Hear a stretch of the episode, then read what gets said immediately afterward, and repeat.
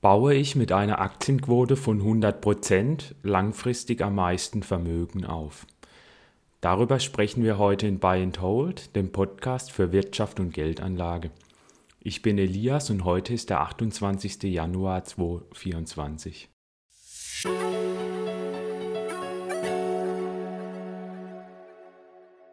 Auf das heutige Thema wurde ich durch einen Zuhörer aufmerksam gemacht, es ist eine neue Studie erschienen, die besagt, dass eine Aktienquote von 100% langfristig eben dazu führt, dass man das meiste Vermögen aufbaut. Ich werde am Anfang mal kurz darüber sprechen, was die Studie genau ergeben hat. Und dann werde ich drei Kritikpunkte an der Studie nennen und am Schluss werde ich meine Meinung noch nennen zur Aktienquote von 100%. Also die Studie ist Ende letzten Jahres erschienen und die trägt den Titel Beyond the Status Quo, a Critical Assessment of Life Cycle Investment Advice.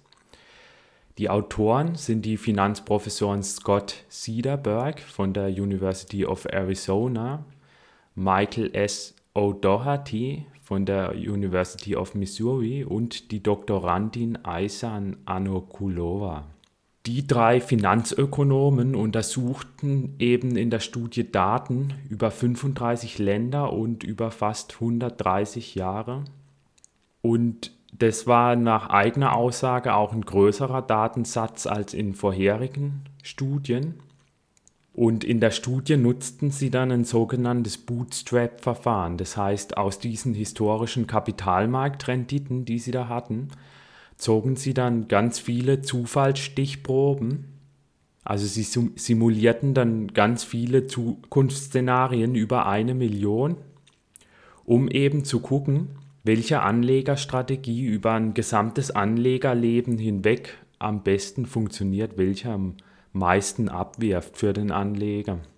Dazu berücksichtigten sie dann auch, wie viele Steuern der Anleger bezahlt und sie gingen eben auch davon aus, dass am Anfang Vermögen aufbaut und dann auch sein Einkommen erhöht und dann mehr Vermögen aufbaut und dann irgendwann eben beginnt, das Vermögen zu verkonsumieren. Und sie guckten dann eben, welcher Anleger am meisten konsumieren konnte im Alter und ähm, welcher Anleger auch die geringste Pleitewahrscheinlichkeit hatte, also bei welchem Anleger am seltensten das Vermögen ausgeht und simulierten das eben für eine große Zahl an Zukunftsszenarien und ganz vielen Anlegern durch. Auf Basis dieser historischen Kapitalmarktrenditen aus sehr vielen Ländern und auch über einen sehr großen Zeitraum hinweg.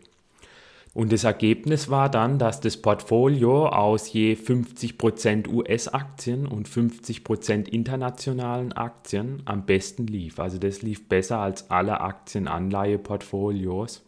Ein Anleger, der so ein Portfolio hatte, bei dem war es wahrscheinlicher, dass er im Alter dann mehr Vermögen hatte, dass er seltener vorzeitig ohne Vermögen im Alter dastand, also er hatte eine geringere Pleitewahrscheinlichkeit und er konnte dann auch mehr Vermögen an seine Kinder vererben. Die Autoren schreiben in der Studie, wir stellen zwei zentrale Grundsätze des Lebenszyklus-Investierens in Frage. Erstens, Anleger sollten über Aktien und Anleihen diversifizieren und zweitens, die jungen Anleger sollten mehr Aktien halten als die alten.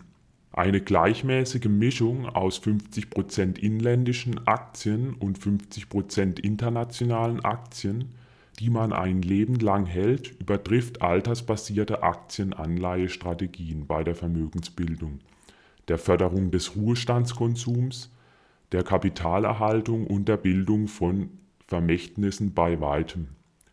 Diese Ergebnisse basieren auf einem Lebenszyklusmodell, das dynamische Prozesse für Arbeitseinkommen, Sozialversicherungsleistungen und Sterblichkeit berücksichtigt und die hervorstechenden Zeitreihen und Querschnittseigenschaften der langfristigen Renditen von Anlageklassen erfasst. Ein Zuhörer hat mich per E-Mail auf die interessante Studie aufmerksam gemacht. Ihr könnt mir übrigens auch eine E-Mail schreiben, wenn ihr wollt, an info at buyandhold-podcast.de mit Fragen, Anregungen und Kritik. Und ja, der Zuhörer war sehr tief in der Materie drin, war mein Eindruck, und hat er auch einiges Interessantes mir geschrieben. Und ich habe dann auch von ihm die Erlaubnis bekommen, aus der E-Mail zu zitieren. Der Zuhörer schreibt in der E-Mail, ich halte das Cederberg Paper für so wichtig, dass sich für mich die Argumentation jetzt um 180 Grad dreht. Bisher wurde um die Höhe der Aktienquote gestritten. Jetzt müsste man meiner Meinung nach mit dem neuen Datensatz der letzten 100 Jahre aus mehr als 30 Industrieländern überlegen, warum man Anleihen dazunehmen soll. Wichtigstes Argument? Rasche Inflationsanstiege vernichten, wie gerade geschehen, zweistellige Prozentzahlen an Wert im Anleiheteil, selbst bei Anleihen mit AAA-Rating. Das reißt auf lange Zeiträume mehr runter, als kompensierbar ist. Und das erklärt zum größten Teil, warum 100% Aktien international sicherer in der Auswahlquote sind, siehe Zielparameter der Studie, als eine gemischte Asset Allocation mit Bonds. Also der Zuhörer hält das Paper für äußerst wichtig und er hat mir dann auch noch weitergeschrieben, dass er mittlerweile sehr stark zu einer Aktienquote von 100% tendiert. Es ist so ein älterer Zuhörer, der bereits Privatier ist, wenn ich mich richtig erinnere. Also jetzt auch niemand Junges, der noch einen sehr, sehr langen Anlagehorizont hat. Was ist jetzt meine Meinung zu der Studie? Also ich sehe das nicht als so signifikant, die Studie. Und zwar aus zwei starken Gründen und einem eher schwächeren oder weniger relevanten Argument. Zum einen glaube ich halt als Anhänger der österreichischen Schule, dass es grundsätzlich keine historischen Gesetzmäßigkeiten gibt und dass die Zukunft auch immer ungewiss ist und dass sich Menschen auch immer anders verhalten können als in der Vergangenheit. Das habe ich ja alles schon in Folge 13 erklärt, wo es um Prognosen ging. Warum ist es so? Wirtschaftliche Phänomene sind eben immer auf subjektive Wertschätzungen von Menschen zurückzuführen. Und Menschen können eben ihre Meinungen und Erwartungen an die Zukunft auch immer ändern und sich dann eben anders verhalten als in der Vergangenheit. Ich bin aber dennoch der Meinung, dass man ähm, schon sagen kann, dass Aktien die rentabelste Anlageklasse sind. Allerdings jetzt nicht aufgrund dieser historischen Daten, sondern eher aufgrund von logischen Überlegungen. Aktien sind einfach riskanter als Anleihen. Also bei einer Aktie werde ich ja bei einer Insolvenz des Unternehmens als letzter bedient. Vor mir kommen dann alle ähm, Gläubiger, einschließlich der Anleihenbesitzer. Und somit ja, trage ich bei Aktien ein höheres Risiko und müsste deswegen auch mit einer höheren Rendite entschädigt werden. Wie sich das genau theoretisch erklärt, ist, dass ähm, also das bei Mainstream-Ökonomen und auch bei der österreichischen Schule gleich, die gehen beide mit einem sogenannten Discounted Cashflow-Modell ran. Das heißt, es wird angenommen, dass zum Beispiel eine Anleihe oder eine Aktie oder ein anderes Vermögensgut ja immer bestimmte Ausschüttungen hat und dann am Schluss bei einer Anleihe der gesamte Betrag ausgezahlt wird und bei einer Aktie eben jedes Jahr immer wieder Gewinne ausgeschüttet werden in Form von Dividende oder Kursanstiege. Und diese Ausschüttungen, die werden eben abdiskontiert mit einem Zins. Und der Zins, der spiegelt die Zeitpräferenz der einzelnen Menschen wider. Also jeder Mensch hat ja eine gewisse Konsumneigung und eine gewisse Sparneigung. Wenn ich jetzt eher zum Beispiel dazu neige, viel zu konsumieren, dann habe ich eine hohe Zeitpräferenzrate. Das heißt, ich werde ähm, diese künftigen Zahlungen mit einem eher höheren Zins abdiskontieren und diese künftigen Zahlungen haben dann im Hier und Jetzt für mich einen geringeren Wert, einfach weil der Zins höher ist und es dann praktisch ein geringerer Barwert, ein geringerer Gegenwartswert ähm, ergibt. Genauso ist es, wenn ich zum Beispiel eine Anlage als riskanter ansehe. Wenn ich jetzt zum Beispiel eine Anleihe als riskanter ansehe, dann werde ich da einen Risikoaufschlag auf diesen Zins tätigen. Das heißt, der Zins, mit dem ich das Ganze dann abdiskontiere, diese künftigen Zahlungen, der wird dann höher ausfallen. Und äh, dementsprechend wird dann der Barwert im Hier und Jetzt geringer sein. Ich werde im Hier und Jetzt dann nur einen geringeren Preis für die Aktie bezahlen, wenn ich die als riskanter erachte. Das heißt, je höher ich das Risiko subjektiv erachte, desto geringer werde ich dann ähm, diese Aktie im Hier und Jetzt wertschätzen, desto weniger werde ich für die auch bezahlen. Genauso ist es mit der Inflation, wenn ich in künftig eher höhere Inflation erwarte, dann werde ich da auch einen höheren Aufschlag auf diesen Zins aufsummieren. Und dann wird der Zins insgesamt auch höher, dieser Diskontierungszins. Und ähm, der Preis von einer Aktie muss dann entsprechend im Hier und Jetzt geringer sein, damit ich die kaufe. Oder eine Anleihe muss entsprechend ähm, mehr abwerfen. Ansonsten werde ich die eben in der Gegenwart nicht kaufen. Und ob ich sowas kaufe oder nicht, das hängt ja letztendlich immer von subjektiven Faktoren ab. Also wie hoch meine Zeitpräferenz ist, mit welcher Inflation ich rechne oder ähm, wie riskant ich eine Aktie erachte oder nicht. Wobei Risiko da eigentlich das, der falsche Begriff ist. Aus Sicht der österreichischen Schule ist Risiko was, was man berechnen kann. Also zum Beispiel ein Würfelwurf, da kann ich immer sagen, dass die Wahrscheinlichkeit ein Sechstel beträgt, dass ich eine bestimmte Zahl erhalte bei einem Wurf. Aber am Markt haben wir eigentlich eher Unsicherheit, aus Sicht der österreichischen Schule. Das heißt, es ist eher ein Aufschlag für Unsicherheit, müssen wir eigentlich korrekterweise sagen. Aber auf was ich hier eigentlich hinaus will, ist, dass diese ähm, Einschätzungen ja immer subjektiv sind und dass die auch im Zeitablauf stark variieren können und dass die vor allem nie wirklich ähm, in Stein gemeißelt sind.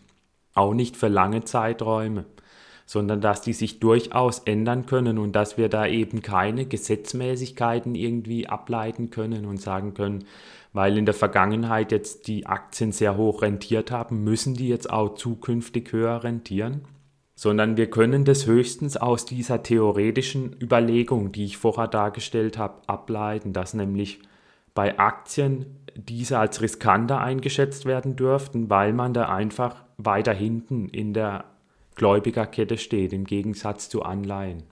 Das heißt, wenn man sich solche historischen Zahlen anschaut, dann sollte man immer sehr zurückhaltend sein, weil diese Zahlen sich nicht wirklich verallgemeinern lassen. Das sind ja immer Menschen, die da handeln auf Basis ihrer subjektiven Präferenzen und die subjektiven Präferenzen, die können sich halt immer wieder ändern.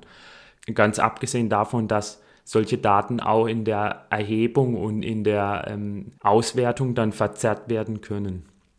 Das heißt, es folgt daraus dann auch, dass unklar ist, um wie viel Aktien genau rentabler sind als Anleihen. Also aus meiner Sicht ergibt die Theorie schon, dass Aktien rentabler sein müssen als Anleihen, aber wir können nicht wirklich ableiten, dass Aktien jetzt fünfmal so rentabel sein müssen wie, wie Anleihen langfristig oder nur doppelt so rentabel oder vielleicht auch nur noch weniger rentabel.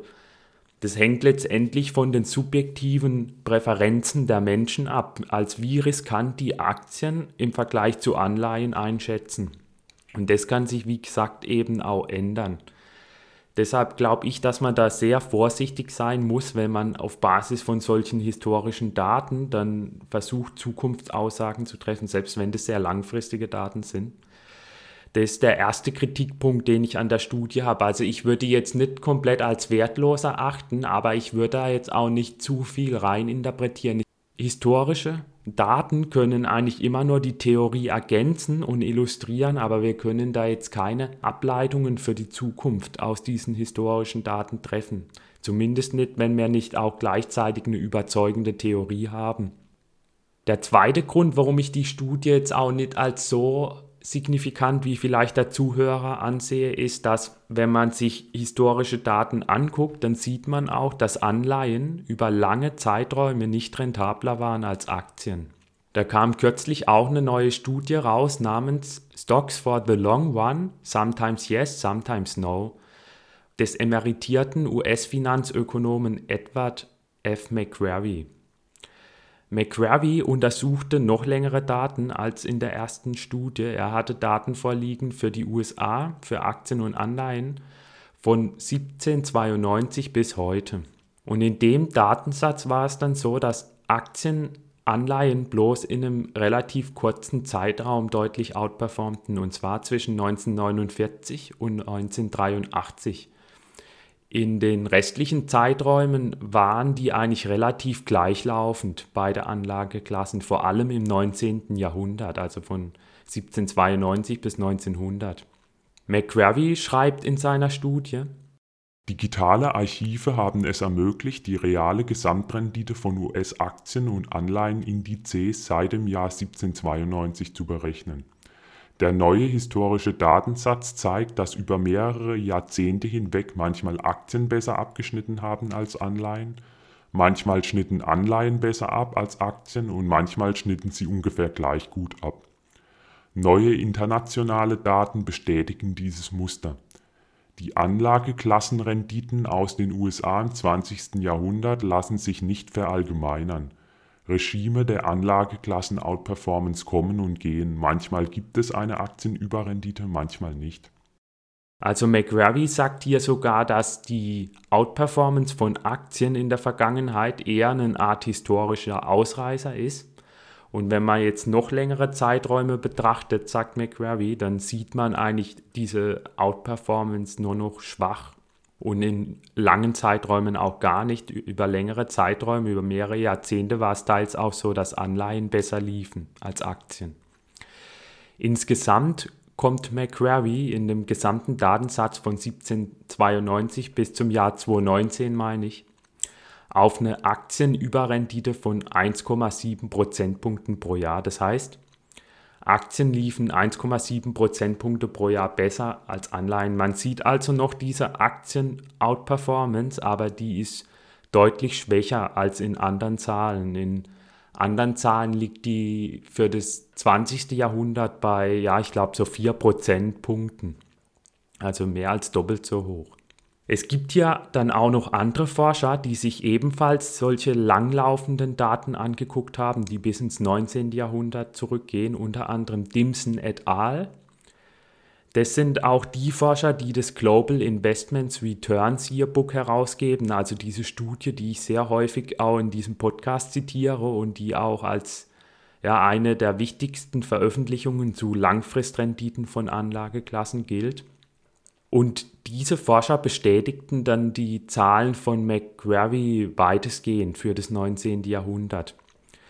Also Dimson et al., die berechneten für das 19. Jahrhundert in den USA ebenfalls, dass Anleihen um 0,6 Prozentpunkte pro Jahr besser rentierten als Aktien. Das ergaben eben die Zahlen von Dimson und McGravy. Andere Forscher kamen hier hingegen aber auch zu einer Outperformance der Aktien. Also zum Beispiel Siegel berichten im 19. Jahrhundert eine Outperformance von Aktien von 1,6 Prozentpunkten pro Jahr, was noch immer deutlich weniger ist als im 20. Jahrhundert, aber immerhin eine Outperformance von Aktien. Und Taylor berichtete eine von 1,2 Prozentpunkten. Es gibt hier dann auch noch Daten für UK, also für das Vereinigte Königreich. Da berichtet Macquarie eine Aktien-Outperformance von 1,4 Prozentpunkten im 19. Jahrhundert, was auch deutlich weniger ist als im 20. Jahrhundert. Und Siegel und Dimson et al. berichten im Vereinigten Königreich dann ebenfalls eine Outperformance von 1,4 Prozentpunkten von Aktien gegenüber Anleihen. Guckt man dann aber wieder im 20. Jahrhundert, dann ist es so in den, ja, im Vereinigten Königreich und in äh, den USA ist es dann so, dass ähm, Aktien deutlich outperformten und zwar um 4,5 bis 6 Prozentpunkte pro Jahr gegenüber Anleihen. Wenn man dann im 21. Jahrhundert guckt, also von 2000 bis 2022, dann berichten eigentlich alle Autoren hingegen wieder eine geringere Outperformance von Aktien gegenüber Anleihen. Da liegt sie dann wieder so im Bereich von 1 bis 1,5 Prozentpunkte im Vereinigten Königreich und den USA. Da sind es allerdings dann auch nur 22 Jahre, also ein relativ kurzer Zeitraum.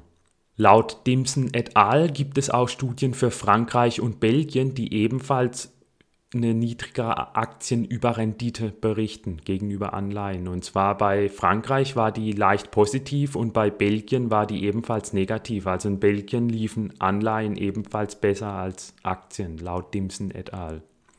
Beides seien sehr wichtige Kapitalmärkte zur damaligen Zeit gewesen. Das heißt, auch diese historischen Studien legen nahe, dass die Aktien Überrendite geringer sein könnte, als man vielleicht annehmen würde und dass man vielleicht diese Daten aus dem 20. Jahrhundert, in denen eben Aktien sehr stark outperformt haben, vielleicht doch nicht so sehr verallgemeinern kann, wie man vielleicht annehmen würde.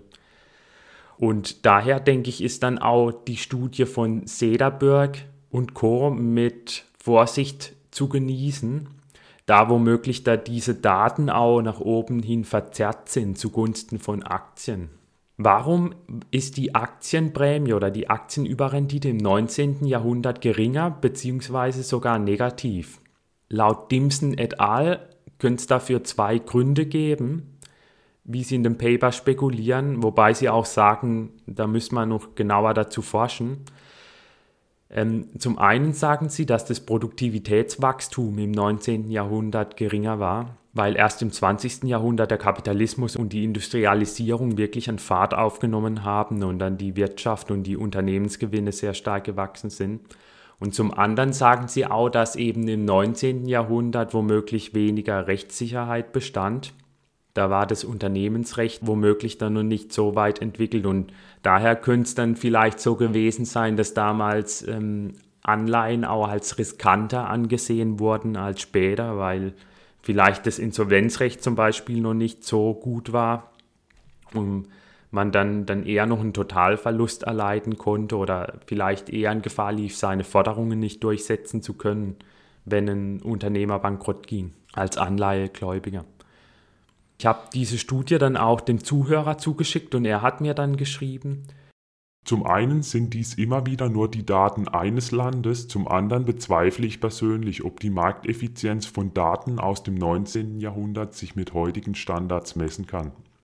Da würde ich dann auch wieder dagegen argumentieren. Zum einen sind es ja mehrere Länder im 19. Jahrhundert, also man sieht es in Frankreich, Belgien, USA und dem Vereinigten Königreich. Also das sind schon einige Länder, wo hier auch Daten vorliegen. Zum anderen würde ich sagen, dass die Markteffizienz nicht die Rendite beeinflusst, weil Markteffizienz beeinflusst nur, wie schnell sich die Preise anpassen. Die Rendite wird von anderen Faktoren beeinflusst, wie ich vorher erklärt habe, zum Beispiel der Unsicherheit, also dem Risiko oder der Inflation. Ich glaube, schon, dass es hier durchaus einen Strukturbruch in den Daten geben könnte, wie auch Dimson et al. schreiben, weil im 19. Jahrhundert einfach die Wirtschaft und somit die Unternehmensgewinne halt auch viel schneller gewachsen sind und vielleicht auch schon mehr Rechtssicherheit geherrscht hat und die Marktteilnehmer daher dann Aktien als riskanter zunehmend angesehen haben als äh, Anleihen. Ganz einfach, weil durch die größere Rechtssicherheit auch weniger hohe Verluste dann bei Anleihen äh, drohen, weil man dann eher noch als Anleihegläubiger seine Ansprüche durchsetzen konnte, im Gegensatz vielleicht zum 19. Jahrhundert. Ich denke, es wäre hier sicherlich mal interessant, diese Sederberg-Studie zu wiederholen und zwar mit Daten, die wirklich auch ins 19. Jahrhundert, weit ins 19. Jahrhundert zurückreichen um dann zu gucken, wie dann noch das Aktienportfolio abschneiden. Der dritte und letzte Grund, der ein bisschen schwächer ist, warum ich die Studie auch jetzt nicht als so signifikant ansehe, ist, dass ich glaube, dass die meisten Menschen nicht über die Risikobereitschaft für 100% Aktien verfügen. Also Aktien können auch sehr stark einbrechen. Das zeigen auch die Zahlen von Dimson et al., also das Global Investment Returns Yearbook 2023 zeigt das auch für das 20. Jahrhundert. Im 20. Jahrhundert war es zum Beispiel so, dass US-Aktien um über 70 Prozent eingebrochen sind und auch Aktien aus dem Vereinigten Königreich mal um bis zu 70 Prozent oder mehr als 70 Prozent eingebrochen sind nach Abzug der Inflation. Und ich glaube, dass das halt schon extreme Werteinbrüche sind und ich glaube, die meisten Leute werden damit äh, eher nicht so fertig. Weil wenn man dann plötzlich 70% weniger Vermögen hat, dann glaube ich, kann das schon viel mit einem machen, wenn man davor vielleicht eine Million angespart hatte, bis kurz vor Rente und dann äh, plötzlich nur noch 300.000 hat, dann äh, glaube ich, wird es für viele noch schwer, da nachts ruhig zu schlafen, weil die sich vielleicht dann doch Sorgen über die Zukunft machen. Wenn man hingegen in ein Aktienanleiheportfolio investiert hätte, dann hätte man nie mehr als 50 Prozent im gleichen Zeitraum verloren. Das heißt, die Anleihen geben da schon nochmal deutlich mehr Stabilität. Das geben allerdings auch die Studienautoren und der Zuhörer zu, dass natürlich hier die Risikobereitschaft noch immer mit reinspielt und deswegen ähm, die Studie ja nicht allgemein für eine Aktienquote von 100% argumentiert. Fazit, die Zukunft ist ungewiss und man muss historische Daten immer sehr vorsichtig interpretieren. Ich glaube, dass hier mit 100% Aktien weniger drin sein könnte, als manche denken. Also ich vermute auch eine Outperformance von Aktien gegenüber Anleihen, aufgrund dieser theoretischen Überlegungen, die ich davor erklärt habe. Aber die Aktienüberrendite könnte eben geringer sein, als vielleicht manche annehmen. Und daher glaube ich auch, dass das letztendlich nicht spielentscheidend ist, ob man jetzt 80% in Aktien investiert oder 100%. Die Zukunft ist einfach ungewiss und es könnte auch durchaus sein, dass man mit 80% am Ende besser fährt. Denn wir wissen ja nicht, wie künftig Aktien rentieren werden im Vergleich zu Anleihen. Ich glaube, am wichtigsten ist einfach eine ordentliche Aktienquote zu haben und ob man da jetzt nochmal die Aktienquote um 10 Prozentpunkte oder 20 Prozentpunkte erhöht oder nicht, das ist dann eher schon die Sahnekirsche bei dem Ganzen. Und dabei dann auch breit zu streuen über ganz viele verschiedene Aktien hinweg und gleichzeitig dann den Anleiheteil ebenfalls zu diversifizieren, zum Beispiel über Pfandbriefe oder auch über Fremdwährungsanleihen, beziehungsweise dann auch noch Rohstoffe ins Portfolio zu nehmen. Und ja, ich glaube, dann wird man da auf jeden Fall gut fahren. Persönlich bevorzuge ich dennoch Aktien gegenüber Anleihen, weil Aktien eben auch Eigenkapital sind. Also mir gehört da dann wirklich ein Teil des Unternehmens. Das spricht mich persönlich auch mehr an als ähm, ja, eine Anleihe, bei dem ich nur Kapitalgeber bin. Das war's auch schon mit der heutigen Folge. Ich habe ein neues Facebook-Profil erstellt, auf dem ich immer wieder veröffentlichen werde, sobald eine neue Folge erscheint. Falls ihr da äh, gerne informiert werden wollt auf Facebook, dann folgt mir dort gerne. So verpasst ihr dann künftig auch keine Folgen mehr. Guckt außerdem gerne in Folge 13 dieses Podcasts rein. Dort habe ich auch nochmal näher erklärt, was die österreichische Schule über Zukunftsvoraussagen sagt, ob man die eben tätigen kann oder nicht. Und in Folge 6 habe ich auch nochmal genauer erklärt, was die Vorteile und Risiken von Aktien sind. Dann darf ich mich von euch verabschieden und bis bald.